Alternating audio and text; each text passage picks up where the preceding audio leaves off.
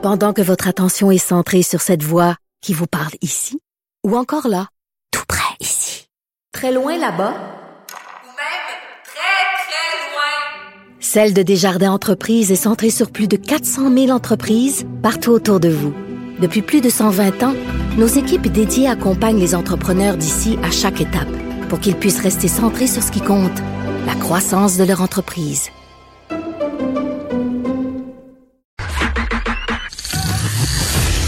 Les effronter. avec Geneviève Peterson. Les vrais enjeux, les vraies questions. Vous écoutez Les effronter. On n'arrête pas de nous dire d'être créatif dans toutes les sphères de l'existence, à un tel point que ce terme-là est rendu un peu euh, galvaudé, euh, utilisé à toutes les sauces ces temps-ci pour dire en fait qu'on sait plus trop quoi faire hein, face aux problèmes euh, qui sont liés à la COVID-19. Mais il y en a qui font preuve de créativité pour vrai. Et c'est rare d'avoir un aussi bel exemple euh, de ça que celui de David Morin. C'est un enseignement, euh, un enseignant, pardon, à l'école secondaire des pionniers à Trois-Rivières qui fait l'école dans son garage. Monsieur Morin, bonjour. Bonjour, Mme Persursan, ça va bien? Écoute, ça va très, très bien parce que moi, quand j'ai vu ça passer, votre initiative, j'ai trouvé ça incroyable. Les professeurs sont largement critiqués euh, en ce moment. Euh, plusieurs personnes pensent que sont assis sur leur steak à encaisser votre paye. Puis je me rends compte euh, qu'il y en a qui font preuve de créativité, de proaction aussi. Comment vous avez eu l'idée d'enseigner dans votre garage? En fait, je dois, je dois, de, de- je dois commencer par, par vous dire que ce n'est pas mon garage, c'est le garage Oh. de, de des amis en fait de sur le, la rue où nous habitons, à Saint-Étienne-des-Grès. Donc un Alors, garage. c'est vraiment. Nous ici, c'est une petite communauté qui, en fait qui est serrée. là. On s'entraide beaucoup entre voisins, entre amis. Et puis euh, euh, j'enseignais déjà moi virtuellement mes élèves au secondaire, donc euh, par- sur l'écran et tout ça, télétravail. Mhm. Et euh, donc euh, je, je, je dispensais ces cours-là. Et puis euh, à un moment donné, bien euh, on a dû euh, prendre une décision de savoir si on retournait les élèves, en fait nos enfants, euh, à l'école.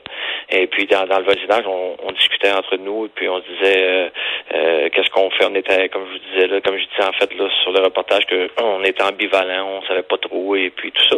Donc euh, ça me manquait. Je me suis proposé euh, donc pour, euh, pour pour pouvoir enseigner là, aux jeunes du voisinage. Alors euh, aujourd'hui, j'ai reçu encore là une, une élève de plus là qui s'est loin à nous. là. Mais c'est ça, comment ça se passe concrètement? Là, J'imagine que les enfants d'une même famille sont installés ensemble, il y a quand même des mesures de distanciation sociale qui doivent être observées. Oui, en fait, on a euh, on a vraiment là, c'est vraiment par famille, euh, euh, comme comme vous le dites. On a aussi là, le lavage des mains obligatoire. Euh, On a une distanciation là qui est, qui est de deux mètres le plus possible. On a mis des des marques euh, au plancher. Euh, donc euh, vraiment là, on essaie le plus possible de maintenir euh, le, de- le deux mètres parce que c'est un grand, c'est très grand comme comme endroit. Euh, et puis euh, c'est ça. Donc les, les les enfants reçoivent là euh, le, le, le travail qui est envoyé à distance par les euh, par leurs enseignants qui, font une job, je vous le dis honnêtement, là, c'est mes collègues, mais j'en ai que c'est des, collègues, il y en a en fait que je connais pas, mais honnêtement, je vous le dis, c'est, c'est incroyable là, le, le- travail qu'ils font euh, du mieux qu'ils peuvent à domicile, en fait de leur domicile et, tout ça. Alors moi, je, je, m'assure que tout est fait là, euh, en bonne et due forme. Et puis par la suite, bien quand on a atteint les objectifs, on a terminé euh, qu'est-ce qu'ils ont reçu de la part de leurs propres enseignants, enseignantes. Donc là, je rajoute euh, donc je rajoute des choses, euh, entre autres en anglais, je leur donne un cours. Puis ils aiment ça? Ils aiment ça, les élèves sont contents de participer à ces classes-là? Je vous dirais que présentement, honnêtement, euh, ça au-delà de mes attentes. Je, je pensais au début. Ça avait une liste d'attente. Ouais, au début, je me disais, écoute, euh, euh, ils vont, euh, tu sais, ils vont venir tout ça, mais ça va s'essouffler. Puis, euh, mais là, vraiment pas. euh, quand quand je sors de la maison le matin, ils, ils- tout de suite, là, ils sont dans la rue, ils s'en vont vers le garage. Même souvent, j'arrive, ils sont déjà installés. Moi, je suis impressionné de, de voir leur à quel point ils sont motivés, leur motivation. Ça sort un petit peu du cadre de, de l'enseignement traditionnel.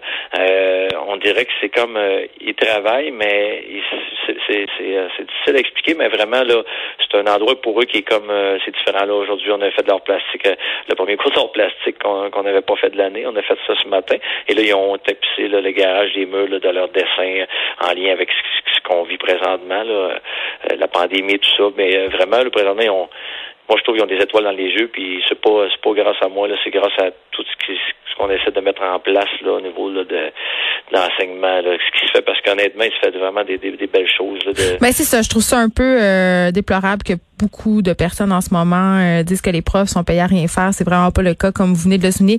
David Morin, bravo vraiment pour cette initiative-là. Quelle chance ils ont, ces enfants-là, de vous avoir en ce moment.